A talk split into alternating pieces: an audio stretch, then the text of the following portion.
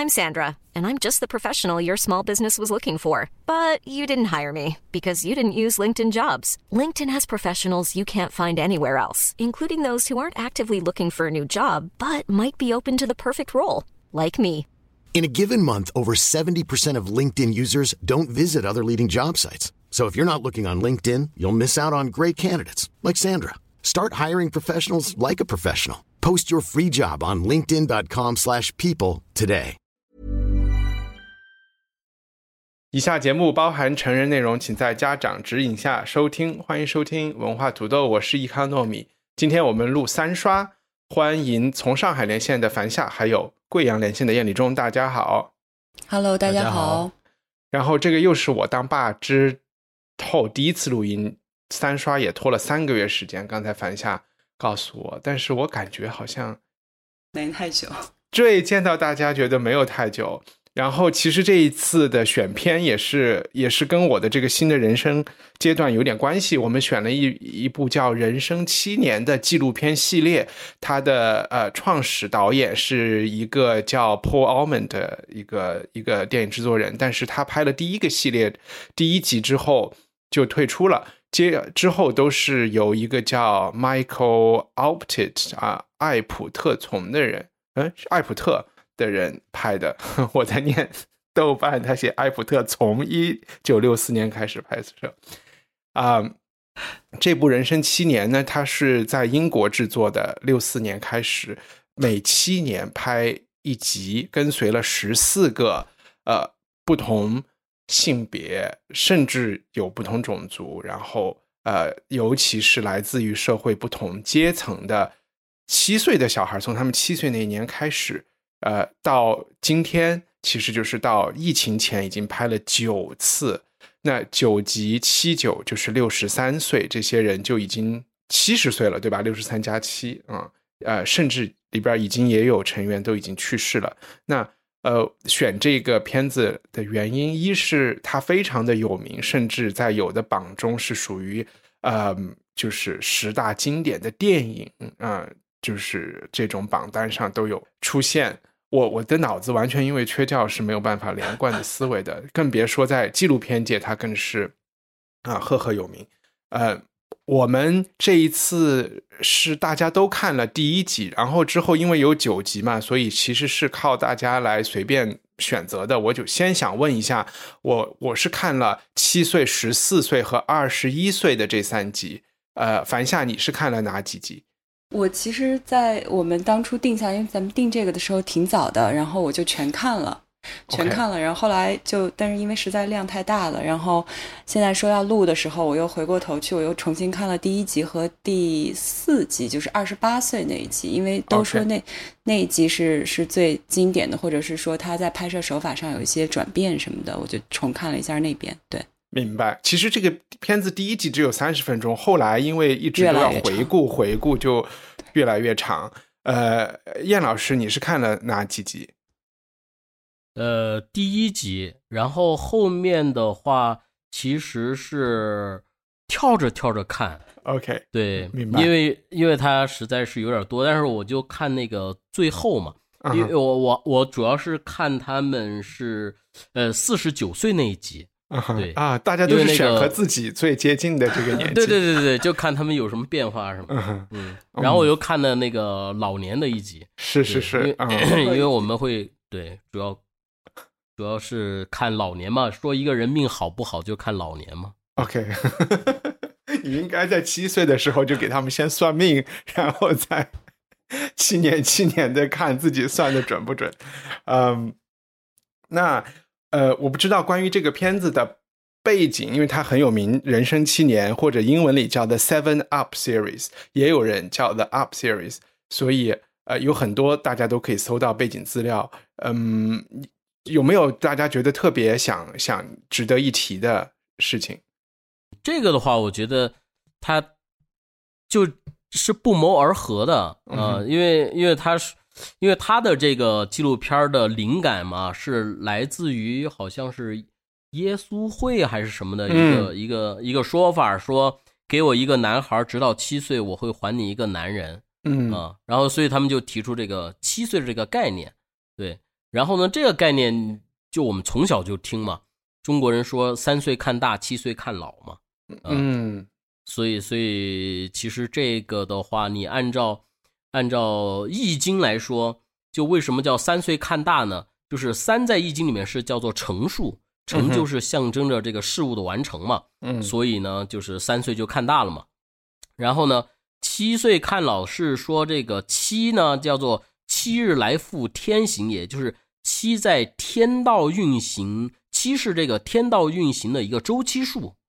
啊，所以呢，就象征着人的一生啊。所以《易经》上讲这个万物始终生死之本，就是说包包括我们死了以后，嗯我们又是一个七，所以你看死后叫做头七，嗯啊，对吧？啊，对，所以所以这个它就是七岁看到，它是一个天数一个周期，所以我觉得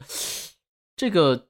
不管东西方，它都是有这个代码在的。嗯明白我觉得如果我们是七年之前聊天，我就把一块砖头向恋里中抛过去了，又在我们这儿讲这种迷信。但是人越来越大之后，就开始觉得确实有很多人信这个东西，所以他他不 他他不是信啊！你看那个一般那个呃女生她的第一次月经是什么时候啊？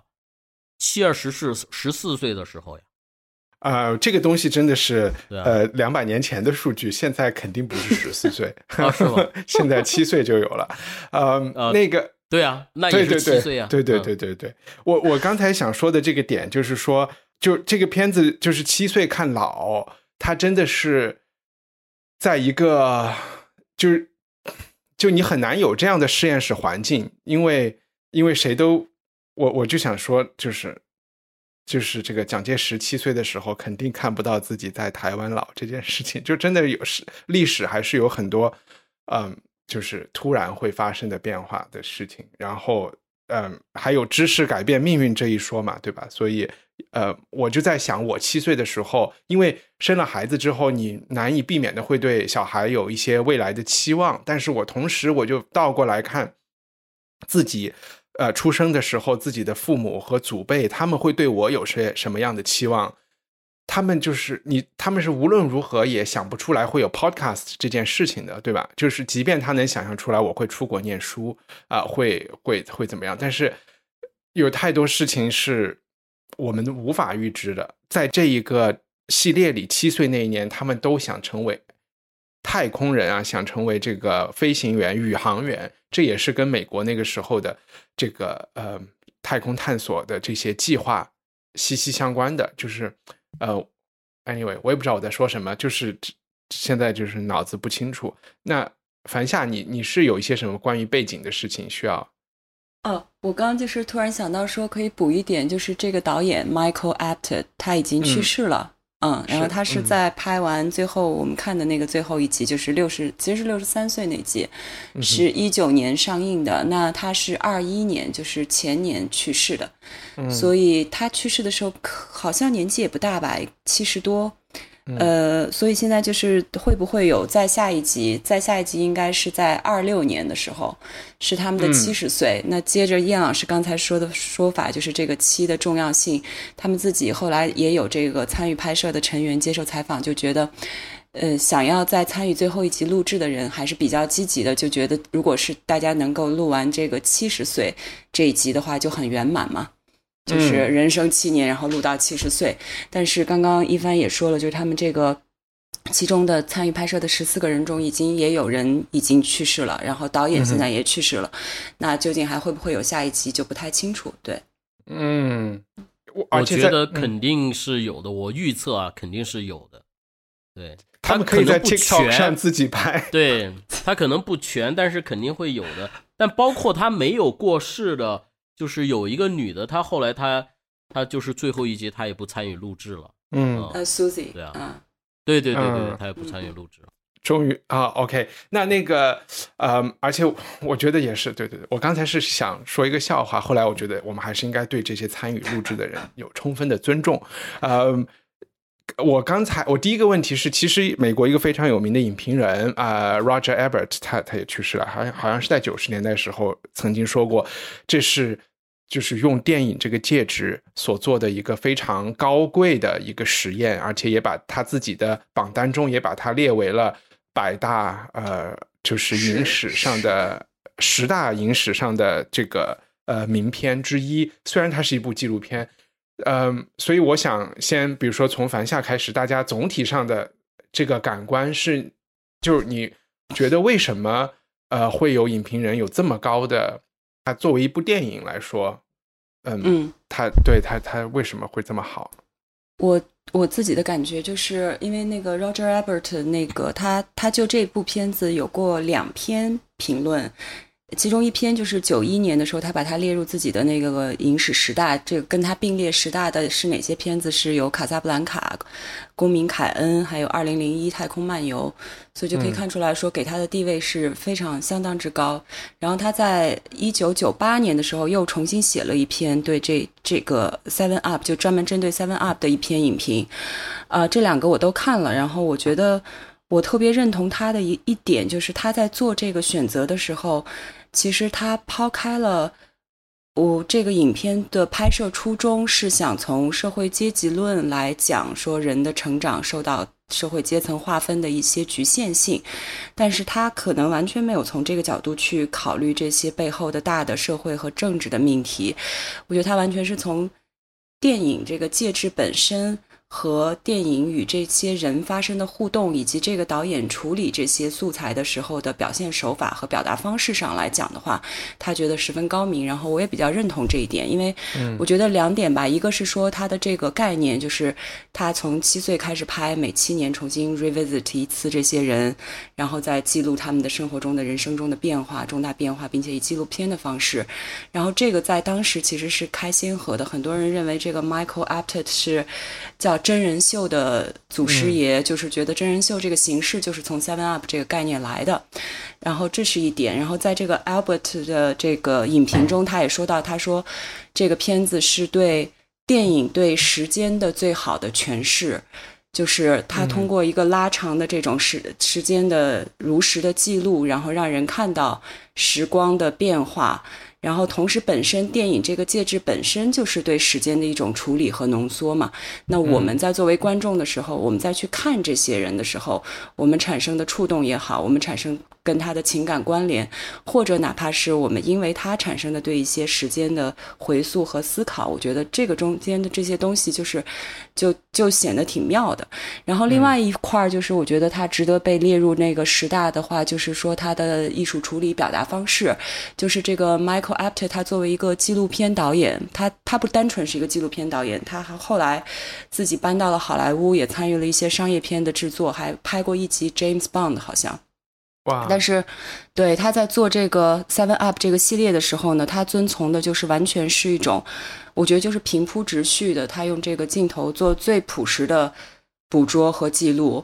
呃，然后那个 Albert 的影评中有一句我觉得特别特别好，就是他说，他说电影这个东西是能够最真实的去，就没有任何其他艺术介质能够比电影更加真实的去记录人的。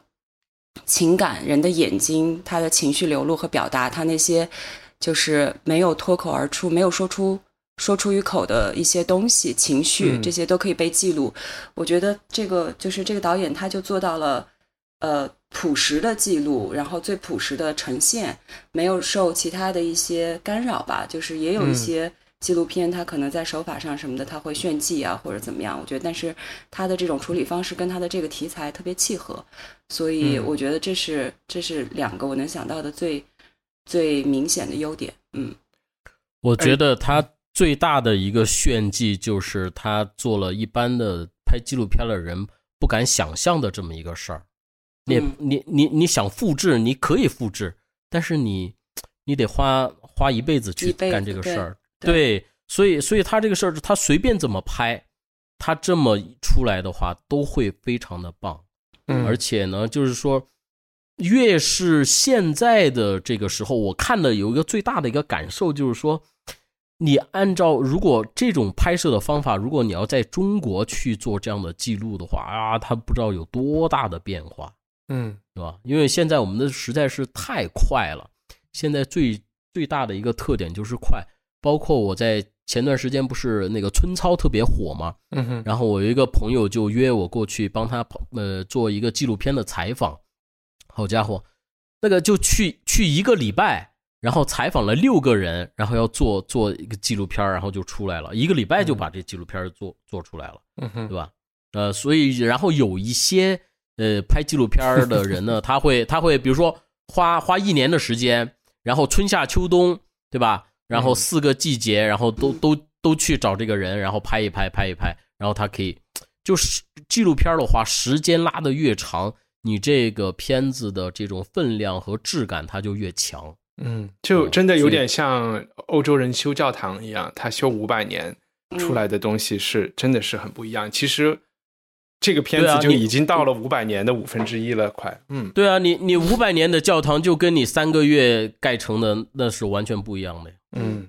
对吧？你为包括我看我前段时间我去那个去去北京嘛，然后就去白云观，然后就看那个雕雕刻嘛，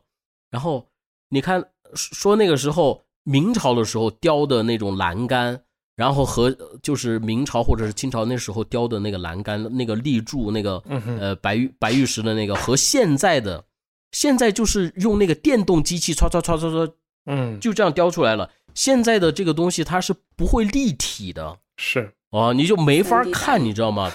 对你一眼就能看出来这个东西是新的，因为它丑，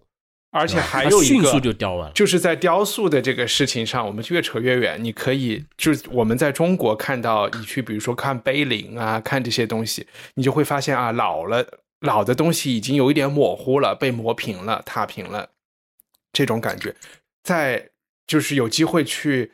埃及看埃及雕塑的人，你就会看到哇，他们那个东西就不是入木三分，而是入木三十分。那个东西就是八千年后依然相当立体。就它的那个，而且它那个地方是一个沙漠化的一个地方，他就他当时刻的时候就知道我要经得起这个风风霜的摧残。嗯，所以回到这里也是，我觉得文化土豆我们就。每一 每一集的质量都不怎么样，但是让我们 一直做时间长，对对，我们都做了好多年了，都把这个张一凡的孩子都做出来了，对吧？其好可怕。嗯，然后刚才樊夏聊到的一个事情，让我想到，他其实从一个角度上来说，观众的参与，就是一个观者的参与，是一个非常重要的，因为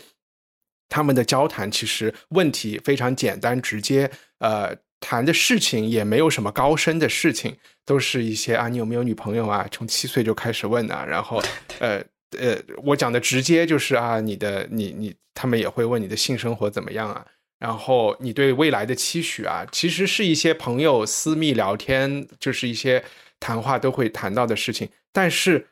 观者会对提问的人和对这些和对回答问题人的表情。呃，肢体语言都会有各种的分析和解读，这非常的有趣，就让我想起这个和嗯，非常就是所谓的自小说这个传统，或者回忆录这个传统，甚至是呃传记、文字传记，它都是非常理性的叙述嘛。这个东西是经过打磨之后给你呈现的一个一个东西，包括最近得啊诺贝尔奖的《岁月悠悠》，呃，或者是之前节目里也聊过的。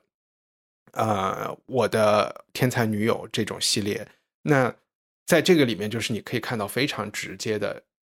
这个这个感觉，就和你去看文字特别不一样。那我们从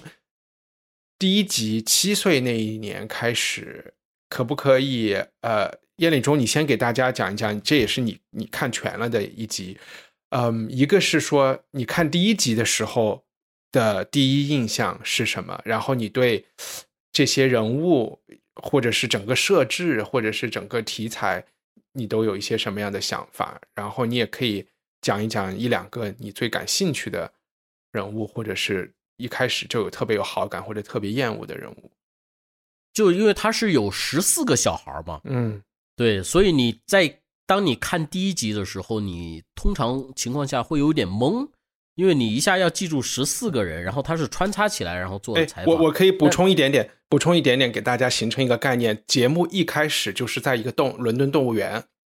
然后他们带着十十四个小孩去动物园玩儿，然后这里面所谓的这个就是动物学研究的这个把小孩和动物放在一起的这个这个呃预预言就很明显了。然后接着好像是他们玩了一天之后，又让他们参加了一起有一个吃喝玩乐的一个吃喝玩乐的一个派对，对对吧？嗯然后在这个之后，可能是有一对一的采访，但一对一的采访可能不发生在那一天，呃，是好像是在不同人的他们上学的地方，或者是他们生活的地方进行的。但是，起码是这期这一次录制的时候，这十四个小孩都是被邀请到一起，他们都是有相互交流和认识的。然后每一年的新录一期，他们都会给他们看之前的那一期，让他们嗯，就是能够也也会问到他们之前的想法和现在发生到什么变化，然后以及他们对于其他节目里参与录制的人、其他的选选手的 的一些评论。OK，嗯嗯燕立中，不好意思，嗯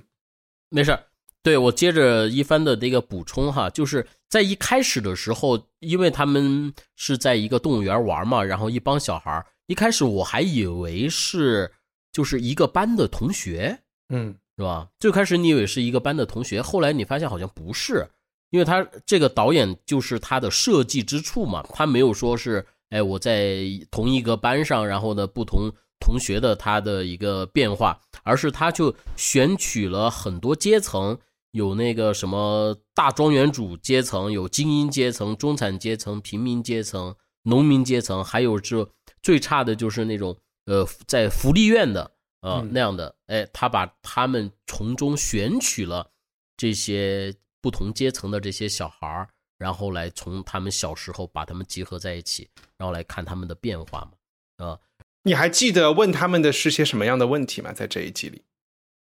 呃，就问打架，嗯，对，因为那小孩嘛喜欢打架嘛，啊、然后问他们什么呃女朋友，呃嗯有没有女朋友，然后呢想不想结婚，然后问他们将来长大了之后的理想是什么，呃大概就是这些，嗯对。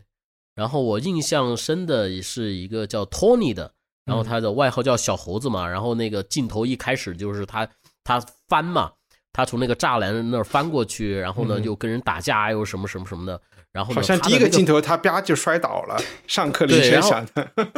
对，然后然后 那表演那性格小孩就有一点，嗯那那个那个小孩就充满了戏剧性，然后因为他就他那个时候他就有女朋友了，就是他同桌，你知道吗？嗯他就有女朋友了，然后呢，他就用那种特别老道的那种很很小混混的那种那种口气说，对打架这个事情太重要了，怎么怎么怎么样，呃，然后就问他有什么呃理想，是说他说他是想那个想将来当一个骑骑师，骑马的，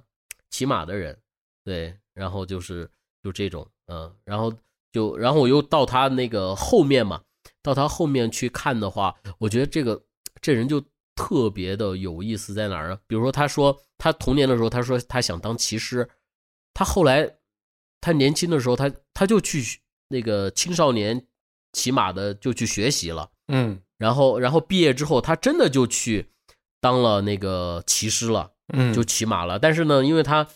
骑士的话，就骑士这种东西，骑马这种东西，它还是一个贵族的运动嘛。它又是来自于一个平民阶层的嘛，所以呢，他又没有那么好的条件去，呃，去去去骑马，所以呢，他他他就骑了三场比赛，然后他就没干了。嗯对，然后人就问他说：“说你那个呃，如果你不当骑士了，你想干嘛？”他说：“我可以去开出租啊。”哎，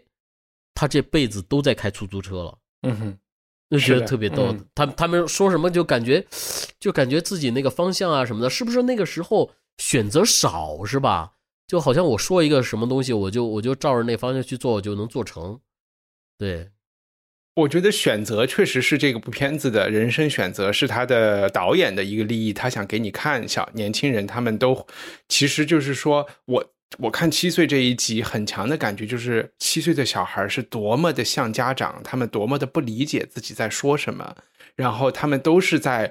一面镜子一样的折射出家长对他们的期望和想法。就是他们说的那些事情，比如说你有有那住寄宿学校的那三个小孩，中间一个小孩就很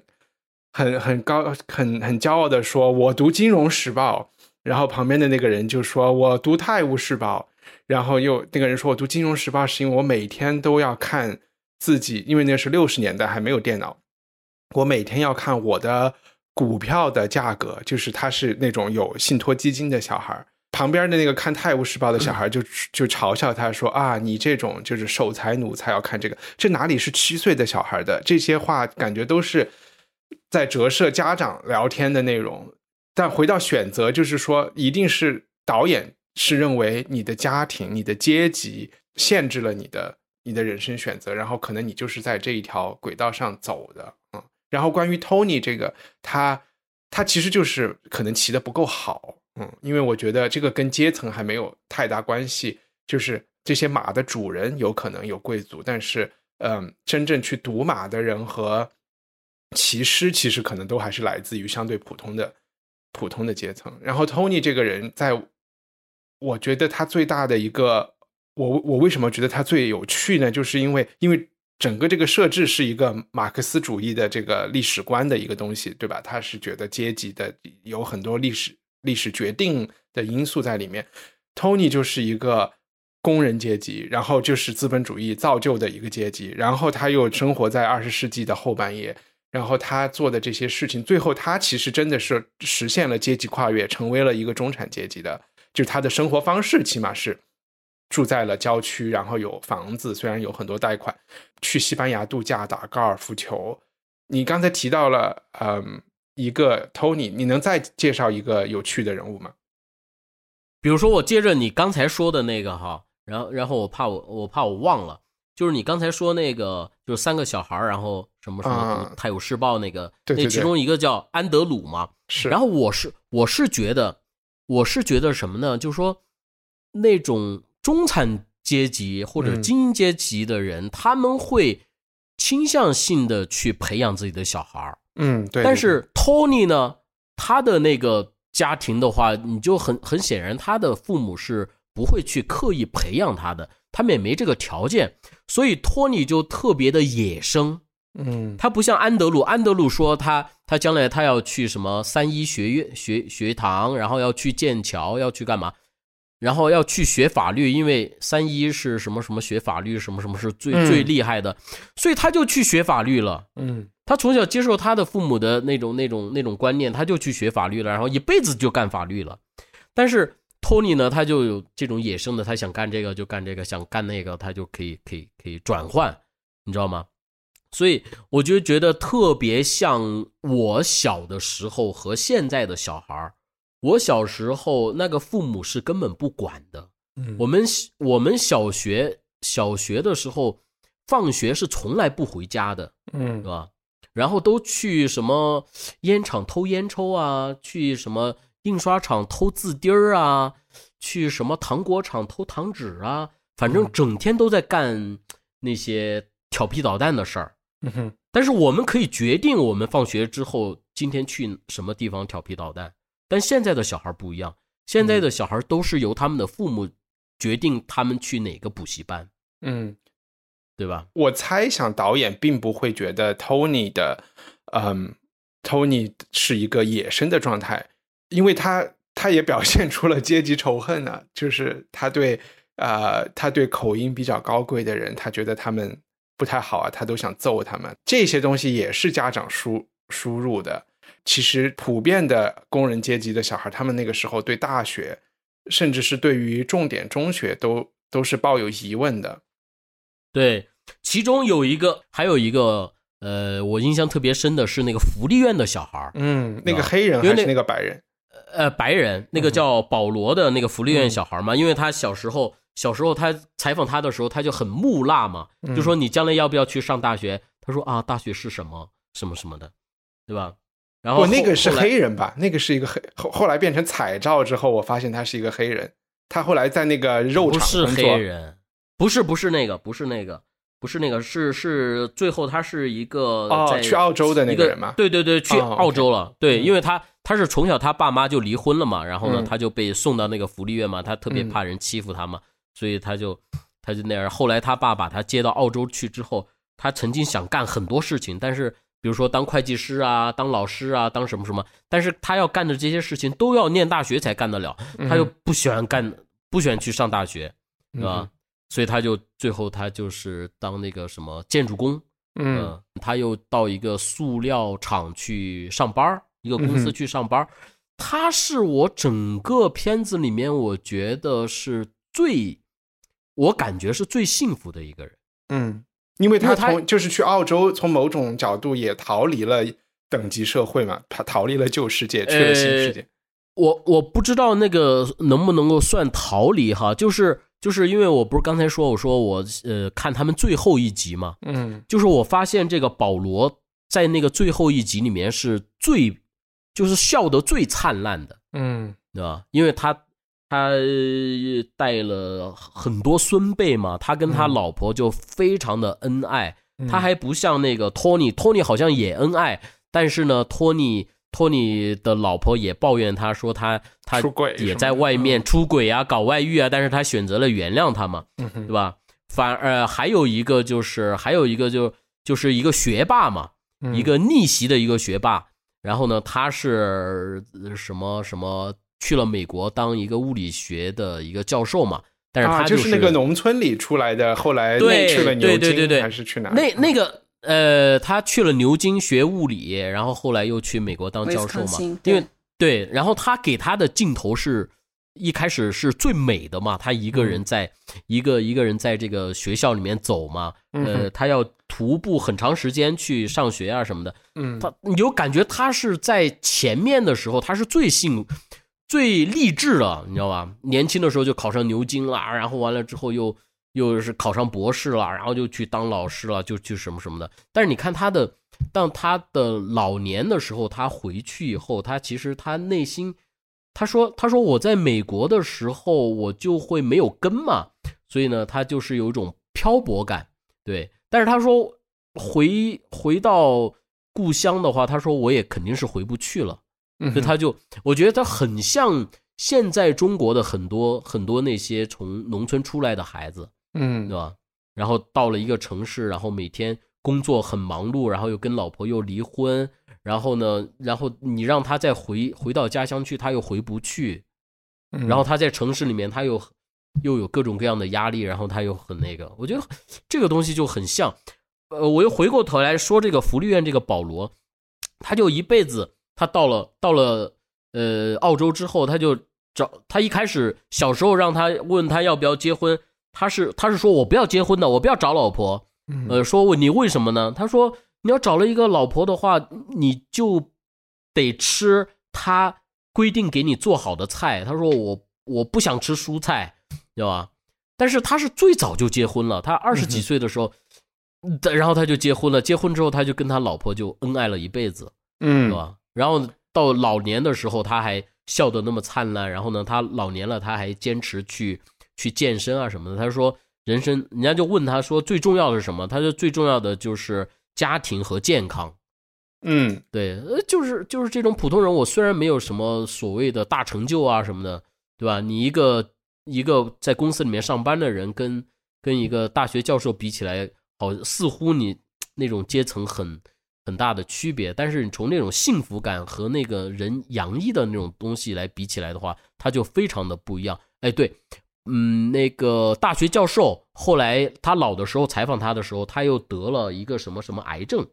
嗯，呃，得了癌症，然后呢，他就他就其实是他的老年是不是太开心的嘛？对，我给你总结一下。一第一集你最喜欢的一开始是 Tony，因为你觉得他野性生长和你小时候很像。然后，嗯，第二喜欢的是这个保罗，因为他就是生长环境有点像贵州山区，要走很长时间上学，然后在 老年，然后又落叶归根，然后去了牛津，是这两个人你最喜欢对吧？OK，好。你你说差了没关系，对，OK，对对对，这个就是在这部电影里的这些选手，他们对导演的，他们对导演也是很很生气，就是说啊，你强制给我安排了这些人设和这些轨迹，他们不一定同意。嗯，呃，那个樊夏，你能讲两个你喜欢的人物吗？尤其是讲他们七岁那一年，嗯。对我，我觉得我第一遍看完以后，印象最深的也是 Tony，因为我觉得他的身上的，我们刚才说说他那个生命力是特别有感染力的。就是你无论他这这辈子他做的事情是大是小，或者是说他在他的人生中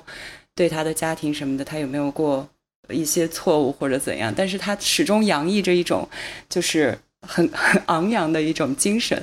然后我觉得这个东西不是是很多人身上稀缺的，或者是说特别容易随着年龄啊什么被磨损掉的，但是他好像就这么昂扬了一辈子，包括直到他老年，他还是很热衷于，比如说他去做那个业余的演员，他参演了一些对一些电影，就是演 演 cab driver 这种，所以就就很有趣这个人，而且我觉得特别让人印象深刻的一点就是，刚燕老师也说到的，就是。他在七岁的时候就很明确的说我要去做一个骑师，然后他就去做了。然后他在发现自己并没有这个天赋的时候，他说采访问他说你骑师做不了做什么？他没想过，要不就去开出租。后来他就去开出租了。而且他在做这些事情的时候，身上没有那种，就是他做这些事儿的时候是很很明确的，就是他他对自己有种非常明确的认知，然后他能够以非常积极的态度去。在这些事情中找到乐趣，我觉得他这个人就是让人看完以后舒适度特别高。然后他在二十一岁的时候有一句话，别人就是个导演给了他特别多不同的价值观的时候，他就说那个时候他已经就是当不了赛马师，要当出租开要去准备开车了。他就说我了解的事情就很简单，就是路啊，然后就是就是长的路、方的路，然后就是对呃爸爸妈妈还有爱爱，他就是他就是。虽然我能感觉到他想当骑士，是因为他爸可能赌马赌狗，然后他开出租车也很可能是他爸开出租车，因为他说过他哥也开出租车嘛。他有两个兄弟都是开出租的。对，但所以就是他的这种明确，确实也是在于呃干扰比较少，因为别的东西问他要不要上大学，他说我不懂，对吧？嗯，你你问我投什么党，我我也不懂，什么都不懂，他可能。他懂的事情就是他们邻里谁是黑帮老大，然后就是啊，但他又好像有很清晰的觉得他自己不能够做太出格犯法的事情，有有有这方面的他年他年轻时候那个形象就特别像那个特别像那个那个黑黑社会的那个 那种什么什么古惑仔。什么美国往事里面的那种小孩，是是有一点，对对对，嗯。对，然后除了他之外的话，还有几个，我觉得也不能说是最喜欢，但是就是印象，我觉得这里边会有那种印象深的，或者有一些人就属于比较平淡的。然后印象深的还有就是，呃，女生里边，其实我觉得那本身就只有四个女生，然后我觉得这四个女生都是让人觉得印象深刻，而且个性都特别不同。然后我想说的是那个 Susie，我们刚刚也在说，就是。我觉得他是第一集，就是所有的孩子里边，他显得最不快乐。我不知道你们有没有这种感觉，就是作为一个七岁的小孩，长得就不招人喜欢，你知道吗？嗯，有点像个丑版的女王伊丽莎白啊。对，后来长大了还稍微好好看一点。对，但是后来就是越看越，因为你在看到后来他到二十一岁的时候的时候，仍然表现的他他在十四岁和二十一岁，我觉得那两集表现的就是非常极端的不快乐。呃，然后他也，我觉得他比较好的一点是他很坦诚的呈现了自己的这种对生活的不满意，或者是说不开心，以及他对这个整个这个拍摄计划的嗤之以鼻。嗯嗯，但是到二十八岁的时候，他突然有一个转变，就是结婚变成了两个孩子的妈妈，你就发现这个人整个的柔软下来了。然后从二十八岁一路再往后的时候，就是。这个人在生活中，对呈现的状态就越来越好，你就觉得这个人的人生，就是就是一种很奇妙。我觉得他身上没有特别强烈的个人的那种个性化的东西，或者你其实没有看到太多，呃，像托尼那么鲜明的一些个人性格符号化的东西。但是你再仔细想，他之所以一步一步的走到最后，他后来。变成了全职妈妈，然后但是后来在孩子大了之后，她又去做那种就是临终关怀的心理咨询师。嗯嗯，就是她有一种外柔内刚的东西，让她支撑他走过了，比如说在青春期的时候，父母离异给他带来的那种特别大的不快乐，或者我们甚至可以脑补说，他是不是在童年的时候就因为那个家庭阶层的一定的设置，造成了他跟他父母的关系本身就是疏离的。因为我记得在那个采访里边有一句印象特别深，就是在七岁的时候，这个导演就问他说：“你以后会想生几个孩子？”他说：“想生两个孩子，然后想自己带还是想交给保姆带？”他说：“要交给保姆带。” 就是他深思熟虑了五秒钟之后说：“对。” Mother's Day is around the corner. Find the perfect gift for the mom in your life with a stunning piece of jewelry from Blue Nile. From timeless pearls to dazzling gemstones, Blue Nile has something she'll adore. Need it fast? Most items can ship overnight. Plus, enjoy guaranteed free shipping and returns. Don't miss our special Mother's Day deals. Save big on the season's most beautiful trends. For a limited time, get up to 50% off by going to BlueNile.com. That's BlueNile.com. Burrow is a furniture company known for timeless design and thoughtful construction and free shipping, and that extends to their outdoor collection. Their outdoor furniture is built to withstand the elements, featuring rust-proof stainless steel hardware, weather-ready teak, and quick-dry foam cushions. For Memorial Day, get 15% off your Burrow purchase at burrow.com slash ACAST and up to 25% off outdoor. That's up to 25% off outdoor furniture at burrow.com slash ACAST. 要交给保姆带，然后这些信息你就可以脑补他的生活环境，可能他就是保姆带大的，比如他就是每天放学以后这个时间，他定期的去给父母请个安，所以就是，但是他从这一这这些中走出来以后，他又变得非常的家庭和非常的。柔软，我觉得就就很很美。我觉得她是看到最后越来越美。然后还有就是那个，我觉得刚刚燕老师说他觉得这整个十四个人里边，哎，这这个女生我说一句话，就是我其实觉得她的在某种意义上的晚熟，就是虽然她看着很老成，但是她真正的走向独立和建建造建构自己的人生比较晚熟，也是可能因为她什么都不缺。所以他他不像他不像 Tony 一样需要，或者是 Simon 或者是 Paul 一样需要一到年龄就是上大学都是浪费时间，对吧？需要去挣钱。对他来说，他就是自己在那儿慢慢的犹豫，犹犹豫豫的想半天自己要做什么事情。他的父母让他，父母对他没有期望，父母不是把他送去法国 上一个秘书学校，对吧？然后其实就是希望他找一个老公，然后所有东西都已经有了。就是对，对，他是他是最有钱的，他们家是那个庄园有十六万平米。对，我就看我就看到他，其实他的人生我特别像戴安娜王妃，然后就他们的就是戴安娜不是后来也是去瑞士上个学，然后去幼儿园里，然后就是等着个王子来跟他谈恋爱嘛，这就是对他们的这种天花板了，对吧？对，嗯，所以所以你看啊，我觉得我我我插一句哈。比如说，比如说刚才那个樊夏说，他后面他就越来越温柔啊，越来越温暖啊，或者是他的这个生命的状态啊。但是在我我看来，我这个就是是另外一个话题了，就是说人生到底应该怎样是精彩的，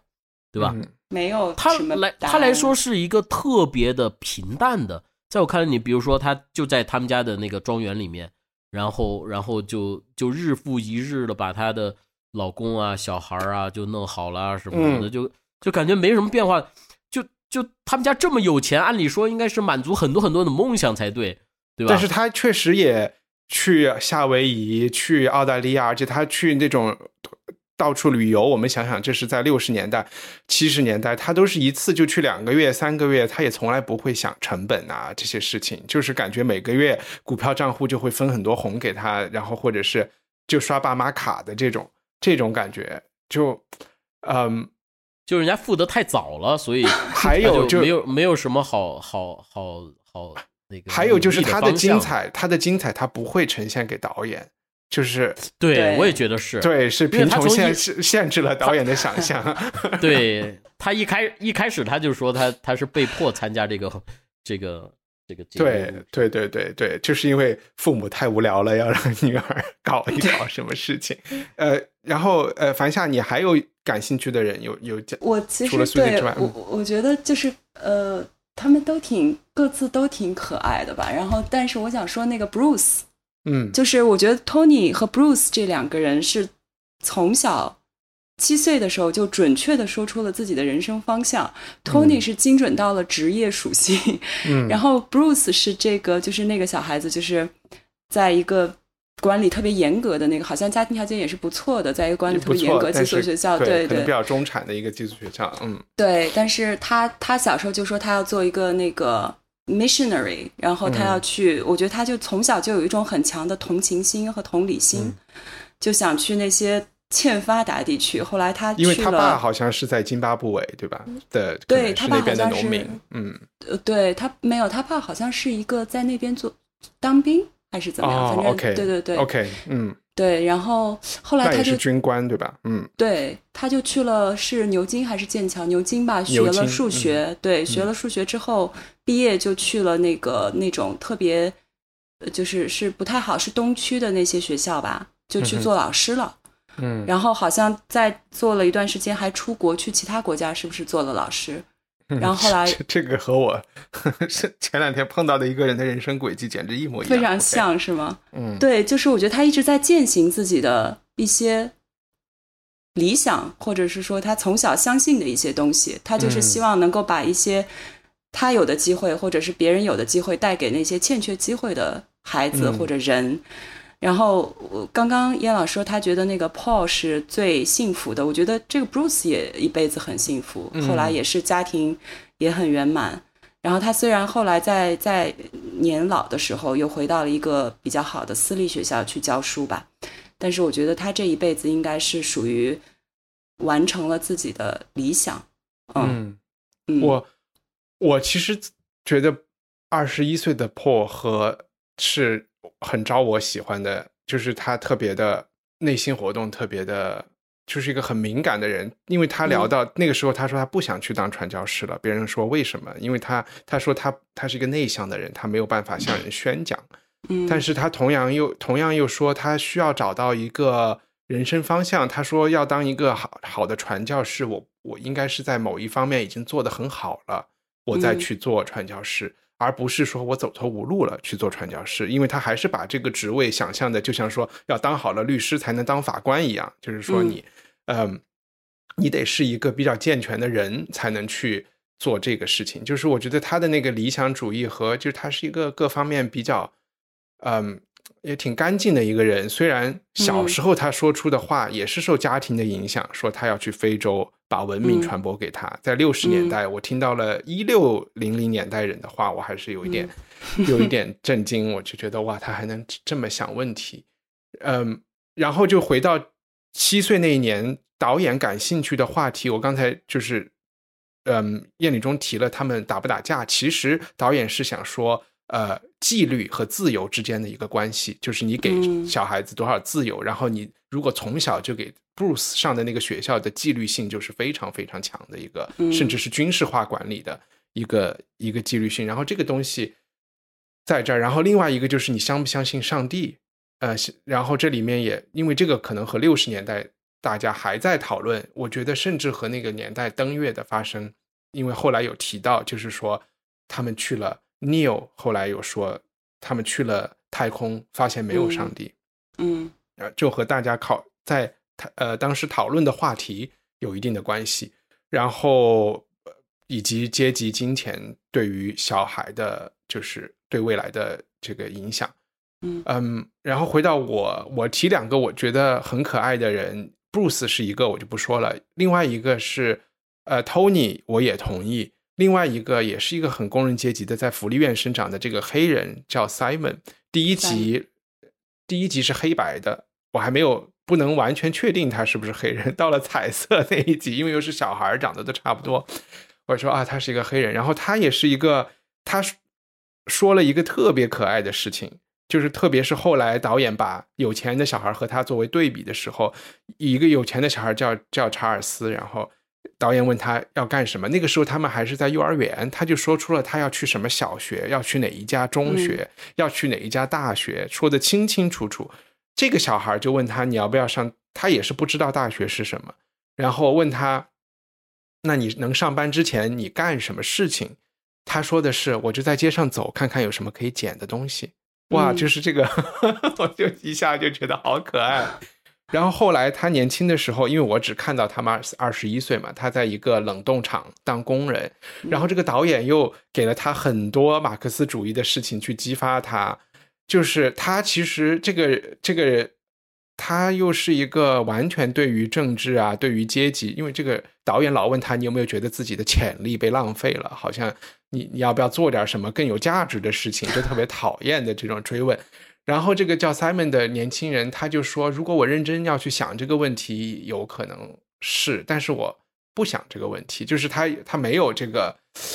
他没有这些觉悟，然后我就觉得这也是一个特别，嗯，就是你我我很清晰的感觉到 Tony 和 Simon 这两个就是所谓的底层的人民，他们一个是没有觉悟，第二个是特别想进入中产，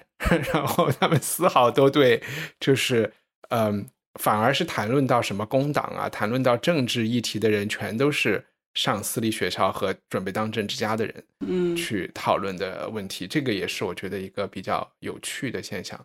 然后第二个我很喜欢的人是一个叫 Jackie 的一个女生，啊，然后我觉得主要是她长着一个娃娃脸，然后可能和我们家小孩现在有点像，然后我就觉得哎，这个这个人好可爱。然后他当时提到的一个，他他们我觉得是属于也都是生活在伦敦东区，属于是中下层吧，但是不是很穷。他就提到了一定要帮穷人，他就说，对，如果不帮穷人，他们就会死。嗯然后就说每年秋收的时候，他们都会捐很多食物给穷人。然后这个时候又让我想到啊，确实是一种穷帮穷的 这个，就是他表现的也特别可爱。然后而且后来我也发现她也是一个，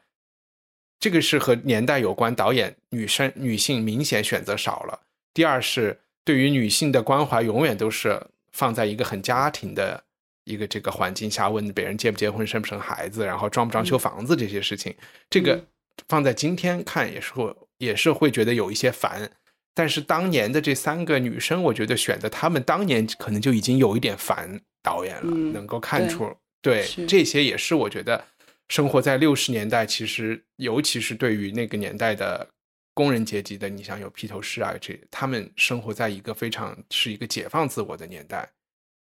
然后对吧？然后提到披头士七岁那一年，那三个在寄宿学校的小孩说，他们的音乐、他们的发型也不好，音乐又太吵，等等等等，也也挺有趣的，嗯嗯。那我们大概现在其实介绍了一下这些人物，我就想说，你们会对于这个片子有什么负面的或者是一些批评性的一些观点吗？就这个和我刚才可能有一些提到，就是我觉得导演的设置就是一个阶级论的一个，嗯，这种东西是不是说我不同意，而是这些东西我感觉安放在每一个受访者或者是这个这些年年轻人身上，他们也都不同意的。我举一个例子，就是 Jackie 和他的女友都不同意 Susie 比他们更有选择，因为他们导演有问你们觉不觉得 Susie 这个富家女有特别多的、呃，就是条件比你们好，什么怎么样？他们的回答就是：第一，我不是他，我不知道他们是他真正的状态是什么；第二。嗯如果要让我们设想的话，我们觉得我们现在自己工作挣的钱其实是，呃，我们的经济自由和他相比不一定差，而且第二是他能做什么事情，可能也受了相当大的局限，对吧？嗯他要在什么嗯圈子活动，要去哪里度假，其实他也是在循规蹈矩的走一个自己的路。其实从简单的一个问题和回答上来说，就看得出，嗯、大家都不傻，而且学术上都很严谨，在回答问题上。然后，所以我就觉得到后来这个片子可能导演也必须得放弃他的那一方面的，就是就是马克思主义的这一类的引导和阶级论，对，而转向我我没有看到后面是，据说后面是更多存在主义的讨论，而嗯。这个是更、对，我不知道，这是我对他的也不叫一个批评吧，就是说他也是七年一拍，越拍越自由的一个状态，应该对，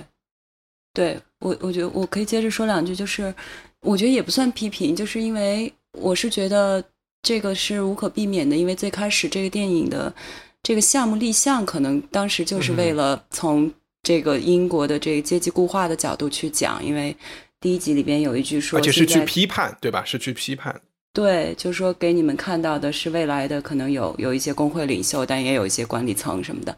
就是他们是从这个角度去立意的。那在这在开始拍的时候，前几集肯定是按照这个思路去去来找素材。但是就是我刚刚为什么说我去看了二十八那那一集，就是第四集的时候，其实从那集开始。你们可以发现，就是它的结构就变了。就是在前三集的时候，它都是穿插剪辑，就是把每一个人按照他询问的主题，比如说他们的金钱观、他们对人生的规划、婚姻，然后对他们对阶级的看法、对彼此的看法什么的，这样来插着剪。到了二十八岁那集的时候，就开始按照个人故事的主线来剪了。嗯，就是二十八岁那集的时候，就是以每一个人，比如说一上来先是 Tony，然后是。好像是 Paul 吧，然后是 Susie，反正就是按每个人的故事，按个人故事的发展来剪了，你就会感觉到明显的导演开始就是就是放松，然后不再去那么紧巴巴的按照他的那个可能既定的一个提纲，就是非常政治任务很明确的提纲来写，而是更偏向于更加个人化的那一部分。所以，呃，到更往后的那些集的时候，我觉得这一点会会更加明显，就是你会而且。可能因为我们跟着这些人物走了一辈子，这样越来越沉浸到他们的人生故事中去，在我们自己观看的时候，对这部分的共情也就更大。所以，那个最初的那些对社会政治的一些结构性的设定就会慢慢淡化。但是这些东西在不在？我觉得这些东西其实就跟我们每个人。面对的现实一样，它是必然存在的一个大背景，就是他在问问题的时候，还是无可避免的会涉及到这些问题。包括你像 Jackie 他的他的故事，其实你说是不是反讽？他从小就是七岁的时候，人家说如果你有钱，他说有两英镑我就给穷人。哎，这是他说的还是另说的？反正他们三个女孩中间一个说的。对，但是他其实从好像是四十几岁开始，他因为他有严重的风湿病。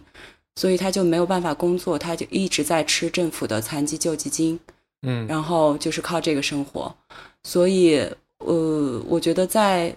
他们记录这些事情的时候，不可避免的会碰到。然后他对这些之后救济金，英国政府对救济金的削减什么的，就是难免的会有这些政治议题，然后会有这些讨论。所以，而且我们再回过头去看这十四个人，他们。真正实现了一点阶级跨越的，也就只有托尼，剩下的所有人，他们是不是还是在自己既定的那个社会圈层里边生活？我觉得这些不管他，我觉得你不觉得去澳洲的那个人也是吗？虽然我不太清楚他的家庭背景，只是说从孤儿院去澳大利亚的那个人，你觉得他实现了一些对吧？但是你看他做的工作还是就是对比他和 Simon 哦，嗯，因为他是不是说过他回来的时候？说过，他其实想为 Simon 做一些事情，因为他觉得他混的比 Simon 好。还有就是他家庭上本身，因为 Simon 是单身母亲，然后而且又是少数人种，对对。然后，但是他其实只是父母离异，然后父亲搬到了澳大利亚嘛。嗯，所以我觉得他，所以他爸能够搬到澳大利亚，也就是条件有一定的，对我觉得也也许有一些支持。嗯，所以，但是 Simon 的最后的结局。我觉得还蛮好的，就是你们如果没有看后面的话，剧透一点。嗯，对他是在后来他结了两次婚，第二次婚姻的那个老婆也非常好，然后后来他们自己有好几个儿女，然后他又做了那个寄养家庭，就是去收留很多小孩子，所以他最后从事的工作应该还是是开开叉车还是什么，但是我觉得他其实是在在晚年的时候或者是。在后半段的时候，也是用一种非常，呃，generous 的态度在生活吧，所以感觉还挺好的。嗯，你记不记得我在想说，六就是二十世纪的这个战后有一段时间，是不是就和福特汽车刚出来的时候，是一个工人阶级的黄金时期？因为在采访那三个富人的时候，他们有提到，其实小时候就有问零花钱，其实 Tony 这个工人阶级的小孩零花钱就是他们的可能十倍之多，然后。这三个这些小孩，他们可能生平时也没有什么可以花钱的地方，然后钱都攒来买邮票，说我集邮啊什么的。嗯，然后后来他们年轻二十一岁的时候，依然他们是没有那么多钱的，就是可能有遗产，但是没有现金。呃，他们就有提到说，嗯，哎，我刚才是什么事情？我突然脑子断片了。就是说，呃，你说那是工人阶级的黄金时期啊，对对对，他就有提到说，呃，那些在流水线上工作的人，他们挣的钱可能比我们多很多，他们也有肯定有钱去把小孩送去私立学校念书。我不知道这个是他们对于呃流水线工人的工资的一个，或者是矿工工资的一个误解，还是说，呃。还是说真的，那个时候的那些工人阶级挣钱是蛮多的。他他他们就说，只是你的选择嘛，就是我的家长选择把钱花在我们的教育上。你们如果是选择去做别的事情，买电视机啊，买什么的，那是，嗯，那也是另外一种选择。对，因为我有记得我们之前有看过一个威尔士的那个好莱坞的片子，不是讲三十年代的矿工，那个时候的那个那一家矿工好像生活的也还。OK 的，对吧？且蛮蛮蛮不错的一个家庭。我当时就在想，哎，确实就是这种制造业的没落啊，然后这种矿业的没落啊，起码是在英国，嗯，那个时候曾经他们的生活还是挺好的，就有点像曾经的什么钢铁厂啊，啊，就是对对对吧？他们是非常体面的那个对对对，而不是今天的。今天的富士康就完全是另外一种情况，嗯，嗯，艳丽中，我们是在聊吐槽，对你，你这边有什么槽可吐吗？打引号的吐槽，我倒是没觉得，我一直在想嗯嗯，你不管什么阶级论，关注个人。嗯，对他他的这些被他的这些被拍摄者呀，他是不可能按照你的导演的你的阶级设定或者是什么东西来过自己的人生的，嗯，对吧？啊，所以呢，所以所以你又发现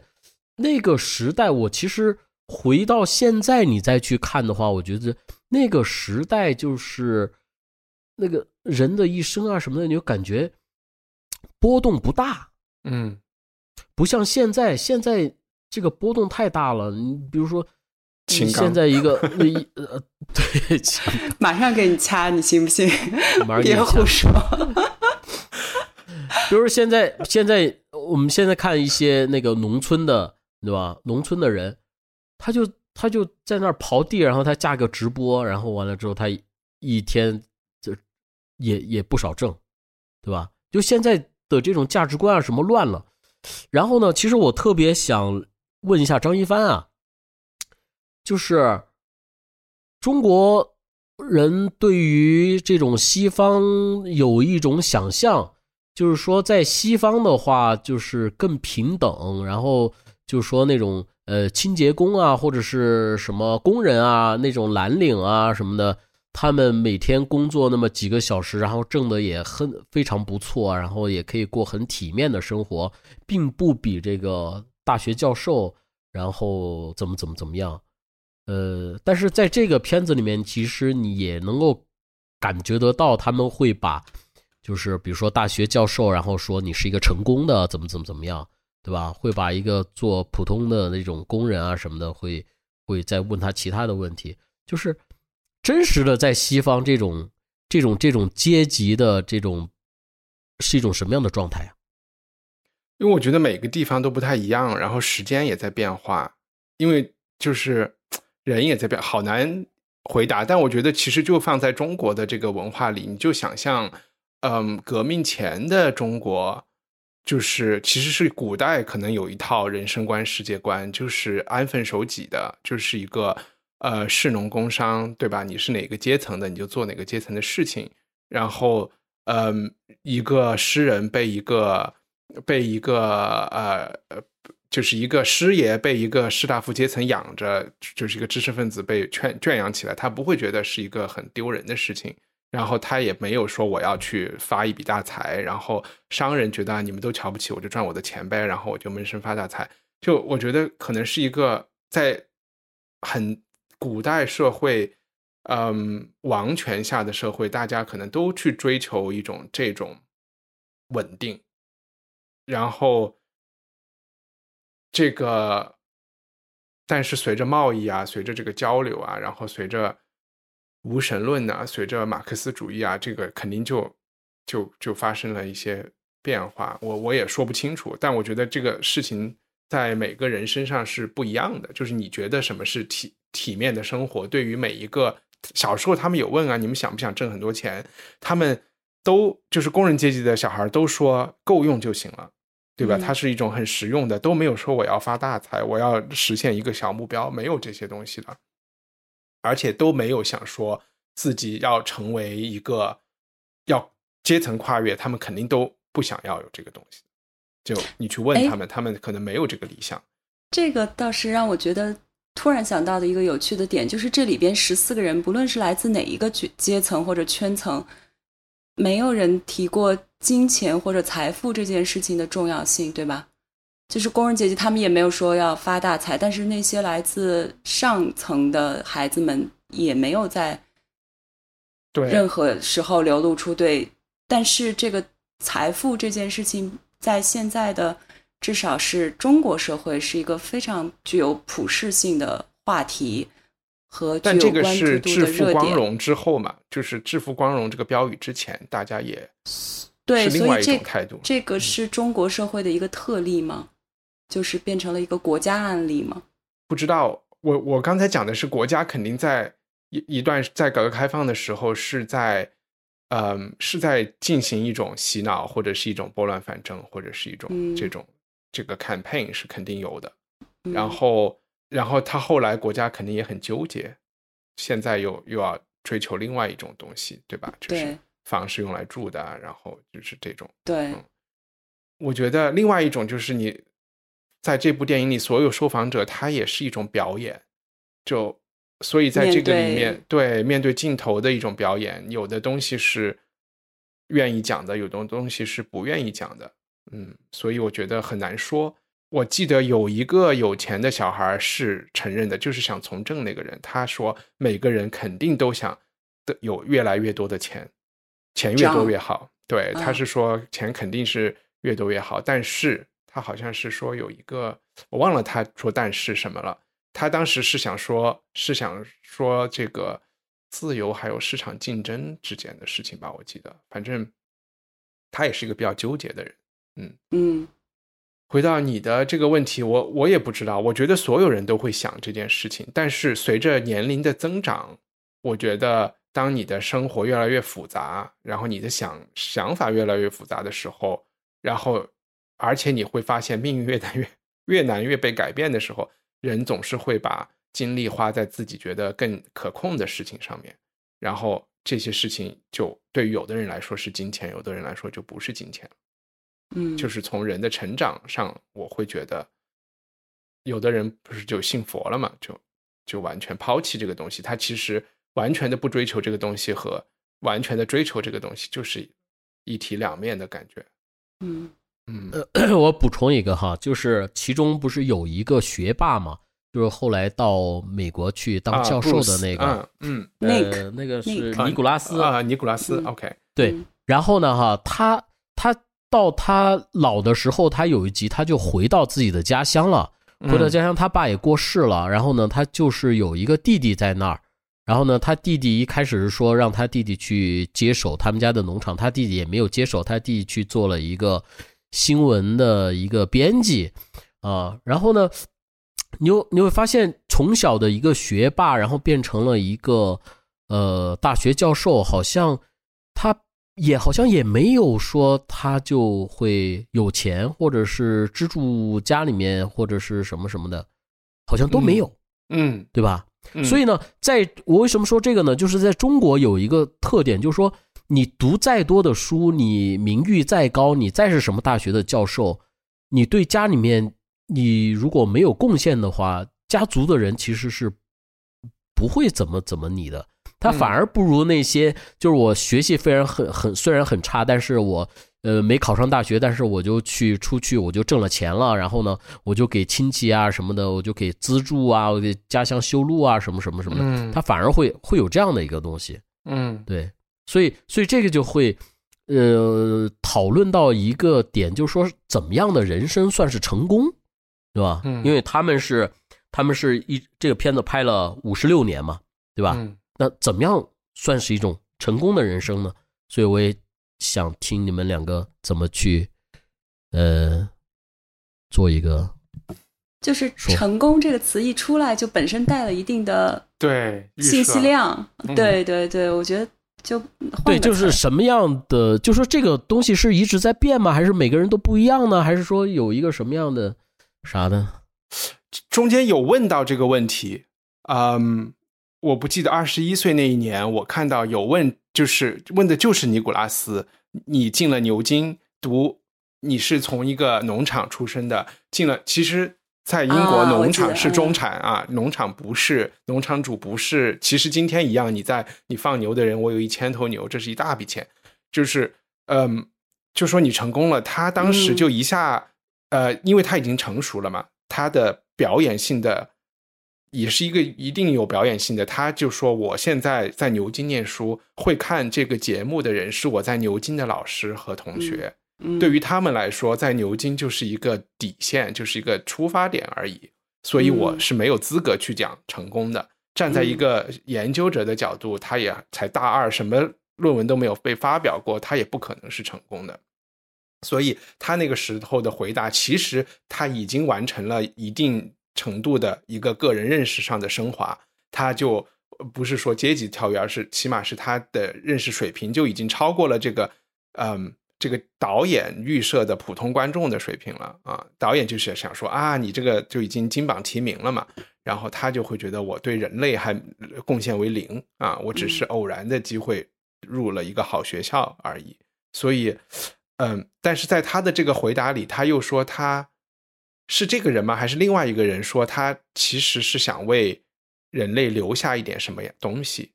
虽然很微不足道。另外一个人，也许是另外一个采访里说，总是想留下一点什么东西。这个我也有一点共鸣了，就是说，他这个这个受访者说，他不想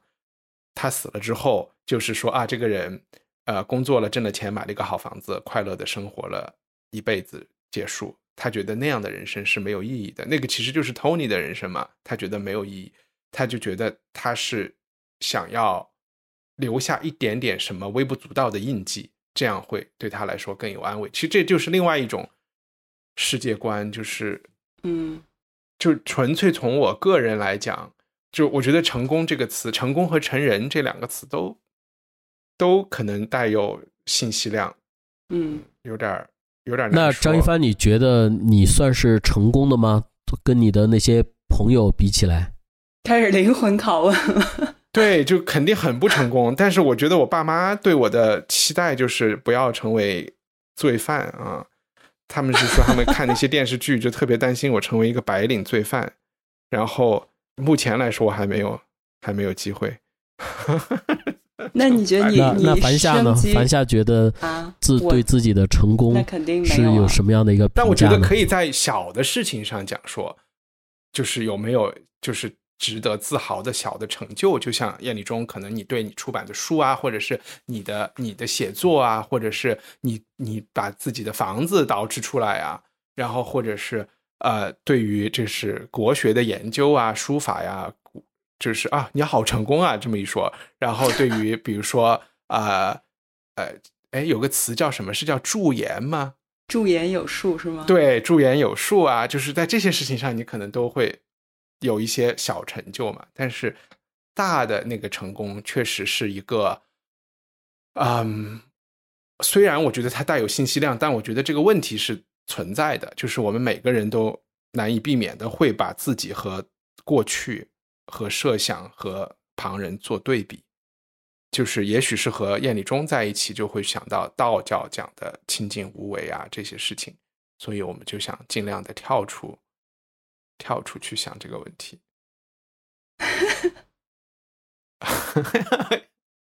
叶老师，你是成功的吗？这天聊的，我曾成功过，嗯嗯，好，这好有信息量。反正我们的对，节目是成因为因为功的被你刚才说屏蔽了这个，你刚才说说什么出书啊，或者什么的，嗯。弄房子啊什么的，就就出书就很多年前就出了，也对。也很多年都没有出了，因为嗯。现在很多书拿不到书号嘛，嗯。嗯，然后你又说弄房子啊什么的，那也就都弄完那么长时间了，也没什么成就感啊什么的，那你现在总体而言处于一个对嗯自己的状态退休老年人的状态。状态比较满意呢，还是属于一个比较焦虑的状态？不感觉有点消极啊？嗯也没有。呃，也谈不上，就就就还是要做一些新的事情吧。嗯，哦是对，就是还是准备要拍一个片子什么的，但是拍完之后再给你们看吧。所以你你其实是不认可就是清净无为的哈。清净无为，它讲的是你的心态，而不是讲你的状态。你就说一个天天搞事毛泽东一样的人物，也可以内心是清净无为的嘛？呃，就是你可以安安静静的去做一个事情，而不是特别躁动。嗯就是我越因为过去我们是写月刊出来的人嘛，嗯。这这个媒体记者嘛，嗯。现在都是短视频嘛，然后你、嗯。你你一看那视频九分钟，你都不想看了，哇，嗯。就是这就是这么样一个时代，所以所以我觉得我如果我可能比如说不刚好我们这次聊的这个纪录片，人家拍了五十几年，对吗？或者说我们你拍的人是这样的，你看的人是这样的，就为什么一开始说说都是跳着看的九集？天呐，就就感觉自己都快不太可能看得完似的。嗯就为什么会出现这样的一种心态呢？就是我觉得我们 得好好的反省一下。就是有些时候，比如说我在院子里面收拾东西啊什么的，我就觉得，哎呀，呃，呃这是不是耽误的时间太久了？是不是要赶紧去刷一下手机？就就感觉，嗯，好长时间你要不看一眼手机，感觉错过了很多信息量。但是这些信息量拿来干嘛？其实也不知道。就我觉得，就那种内心的那种精神内耗，就就越来越加剧似的。嗯嗯、所以后来我去，比如说我去骑摩托车啊什么的，也是为了去抵制自己的这种，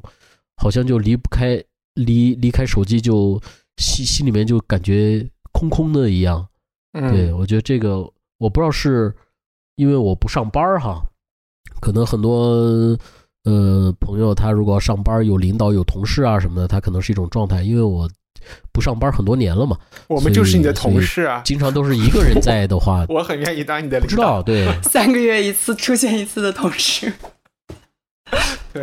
在家上班，对，但是我觉得手机这个事情真的是和呃高露颖在我们的误读会上，他也是一个在家没有怎么上班的人，他也是和手机之间的这个恩怨也是这样的，嗯。对，这个手机就变成了你又离不了它，然后你又恨它，然后每次呢，你都会说明天，明天我我我再他妈的看一眼手机，我就怎么怎么怎么样。但是你第二天你刷着刷着，然后你又会被这个东西吸进去，然后就每天都在谴责自己和原谅自己中度过。我突然想到想到一件事情，回答燕礼中的这个问题，因为我觉得这个问题和这个片子的一个主题有关系，就是宗教。虽然我们没有怎么聊这个事情，和你们刚才问的问题都有关系，就是起码在这部片子的设置里，基督教是主流，对吧？然后基督教是和世俗的成功以及就是也是一个做对抗的事情嘛，也造成了困惑。Neil 也有讲他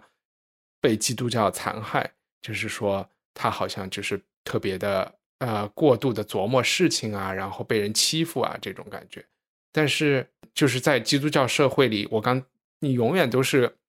有另外一个价值观在这儿跟你说，耶稣是一个来自于什么阶层的人，他是什么时候死了，他是为什么死的，他的一生是为谁在活。就起码是有这么一个叙事一直在。然后这个叙事一拿出来的时候，是从皇帝到教皇都必须臣服的、为之臣服的一个叙事。这个东西就还是一个，嗯，对于不成功的人很有力量的嘛，就是一个就和庄子一样的是一种失败学的，呃嗯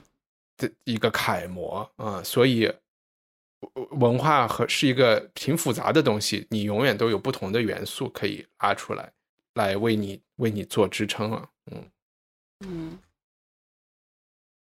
其实。宗教是一个是一个重新的一个舞台，嗯，怎么这么说呢？就是就宗教有一个，不管是佛教也好，道教也好，它有一个原则，就是说，出家之前的事儿不问，嗯哼，对吧？你是你出家前是干嘛啊什么的都无所谓，所以它是一个重新打破这种阶级的一个很好的方式，嗯，不管你是什么。百万富翁出家还是一个平民出家啊什么的，嗯，这个对都没有关系，你就是重新第二次生命一样的。理论上说是这样，理论上说加入华为，人家也不问你出，也也是，但是实际上你就看就是宗教领袖的出处，那因为比如说很明显在。在天主教到七十年代之前，一直到今天，就是拉丁语都是一个官方语言嘛。然后你如果不是在一种背景下受的教育，你文件都看不懂啊。然后，当然，其实，呃，如果你你得起码是很早就进入教会学校，教会学校可能会教你啊。扯的扯的有一点远。那最后，我不知道你你们想聊以什么问题收场，或者是看完这个。你们还准备去把它全都补全吗？以及或者先问凡夏，你看完了整个系列，你会觉得对于人生多了一些感悟吗？我我其实今天在想一个问题，就是我现在是这个年纪在看这个这个是这种感觉，我觉得是能够比较平和的，或者是说能够比较多元的去看他们每一个人的人生的发展轨迹。但是如果再小一点的时候，比如说我二十多岁的时候看这个电影，会是什么感受？我觉得很难想象。我可能会更有倾向性，我可能会觉得某一个人的人生是更有优势的，或者是更轻松的。但是我觉得现在年纪带来的一点好处，就是你会觉得，其实人生在某个维度上讲的话，它的挑战，或者是说它的艰辛，或者是你在这中间。可能遇到的一些具体的事件性的麻烦，是每个人都没法避免的。所以，嗯，这样看下来的话，嗯，就还能够比较，对，就是用用一种比较欣赏的眼光去看他们的人生故事吧。然后，另外想说的，就还是回到最开始说的那个主题，就是时间和。人生的关系，就是我记得那个 Roger Ebert 的影评里边有一句话，他说：“人是唯一一个知道自己存在于时间中的动物，明确知道自己存在于时间中的动物。”我觉得从这个维度上讲，那我们刚刚讨论的，无论是说成功啊、成就，或者是价值感，嗯，或者具体到某一个作品什么的，这些放在大的时间维度中去。想的时候，那庄子究竟是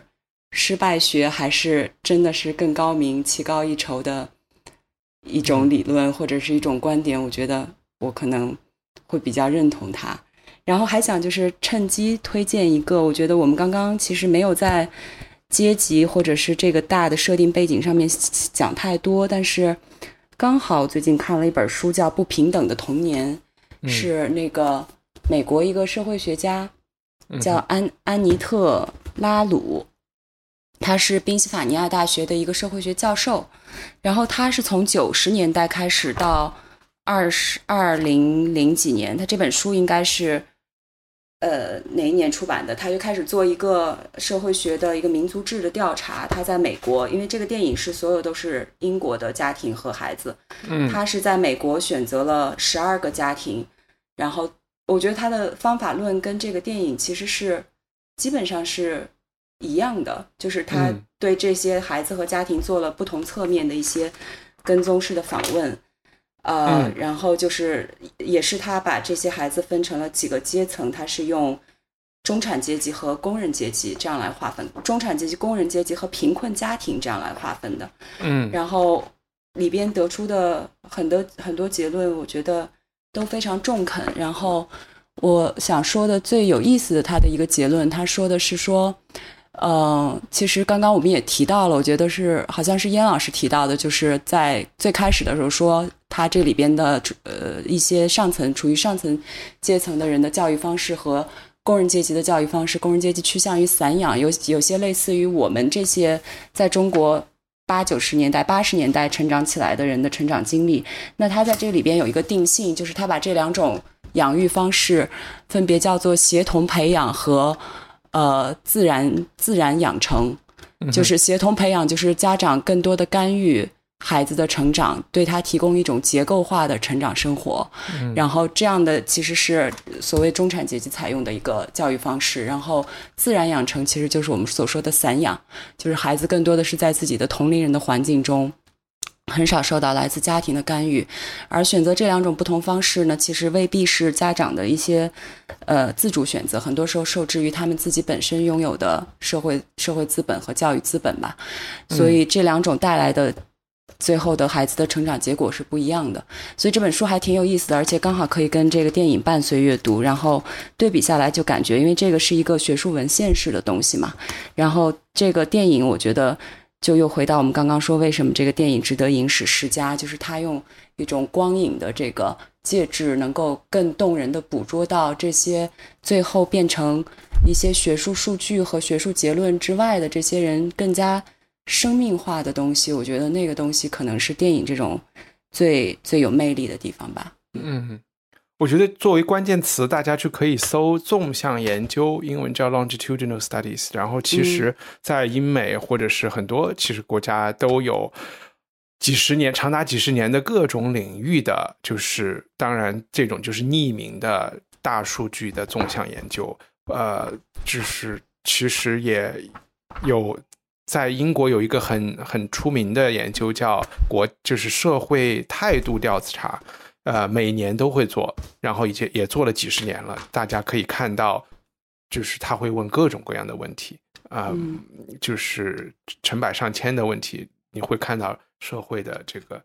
呃态度的不同的变化。然后，但我我还想问樊夏的一个问题，就是你觉得刚才你说了他，但你会觉得知识对于呃对于人。知识是改变命运的嘛？就会知识改变命运和成功好像也差不多，就是说知识会让人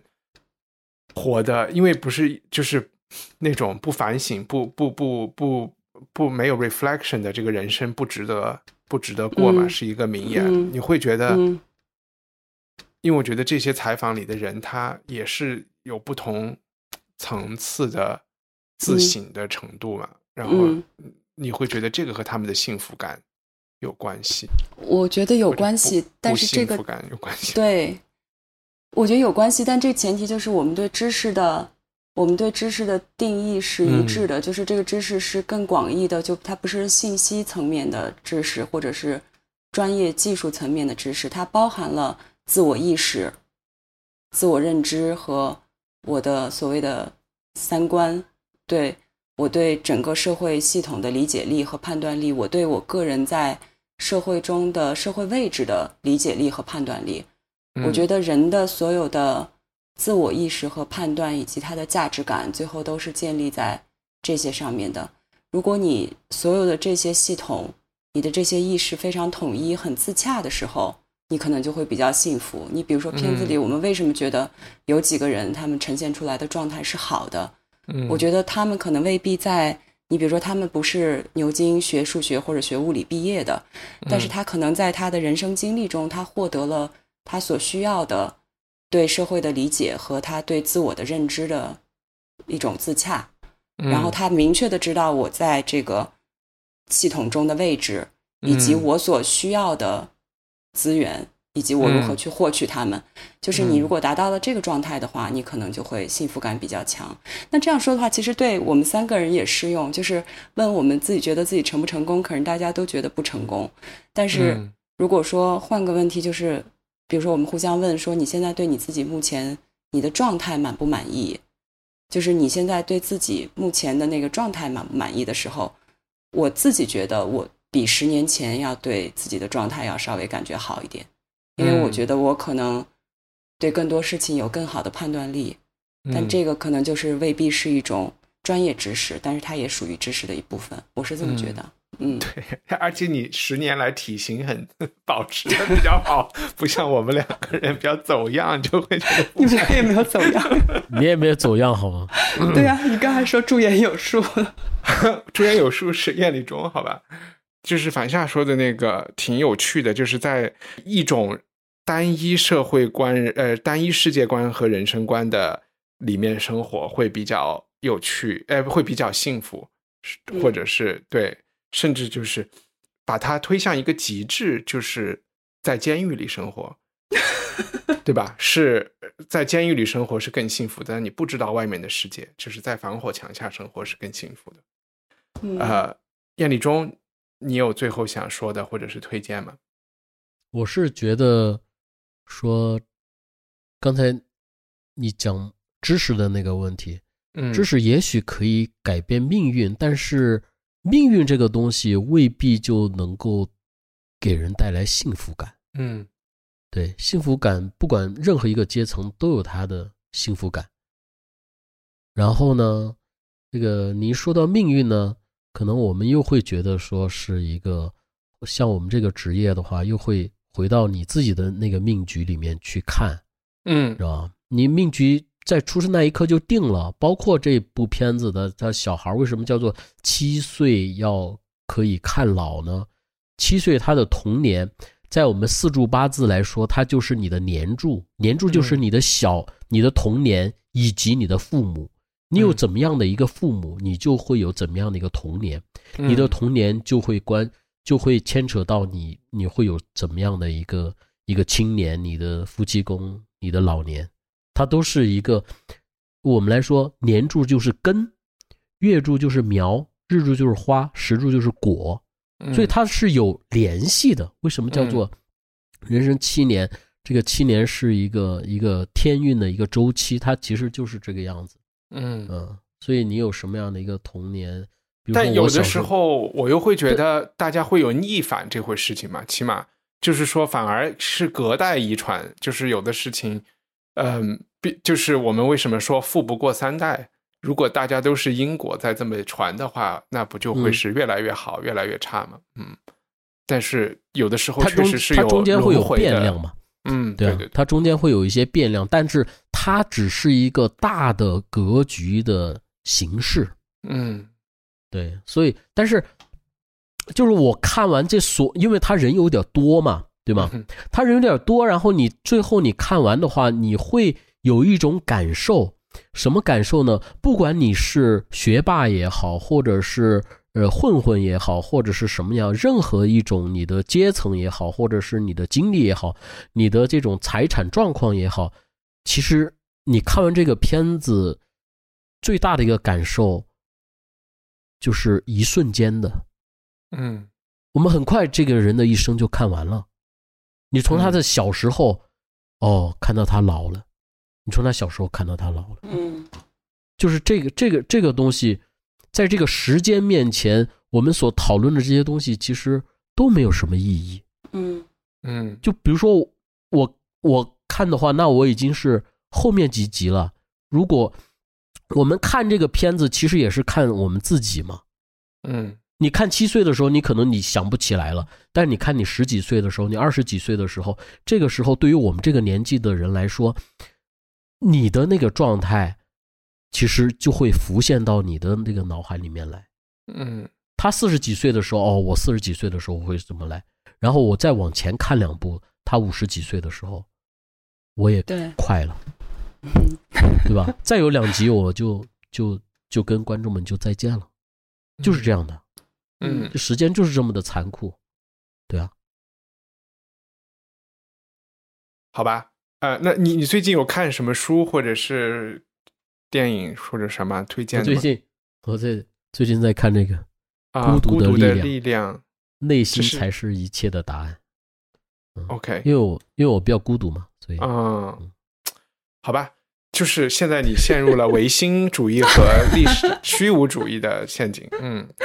要要正面一点，多和我们聊天。嗯快来英国帮我带娃。呃，好的，我我我推荐的其实就是刚才我说的那个纵向研究的一个代表，就是叫英国国家社会研究中心，叫 Natson。大家在网上可以搜它的这个嗯叫 British Social Attitudes，啊、嗯就是英国社会态度。今年已经是做了第三十九期了，然后它其实也有一个 YouTube 频道，它会把很长很多的研究，就是它的这个重点给大家总结出来。我觉得这个可以看一看，因为我有一个好朋友在那边工作，每年都做这个嗯事情。嗯，嗯我也觉得是一个呃很有意义的事情，就是对，因为我我觉得科学的方法还是很重要，因为这个片子它显然是非常不科学的方法在做，但它的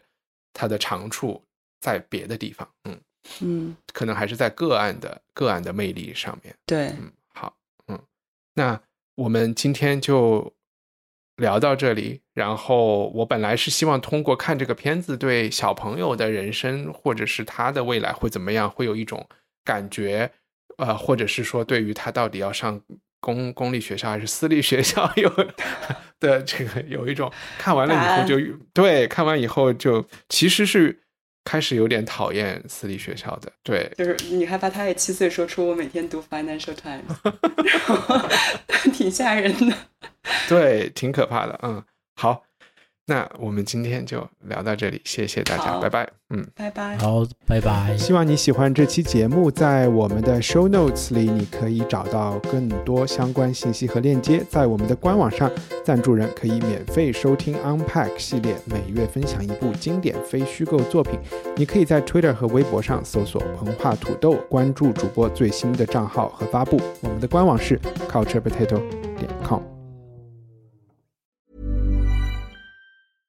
Hey, it's Paige DeSorbo from Giggly Squad. High quality fashion without the price tag. Say hello to Quince. I'm snagging high-end essentials like cozy cashmere sweaters, sleek leather jackets, fine jewelry, and so much more. With Quince being 50 to 80% less than similar brands. And they partner with factories that prioritize safe, ethical, and responsible manufacturing. I love that. Luxury quality within reach. Go to quince.com slash style to get free shipping and 365 day returns on your next order. Quince.com slash style.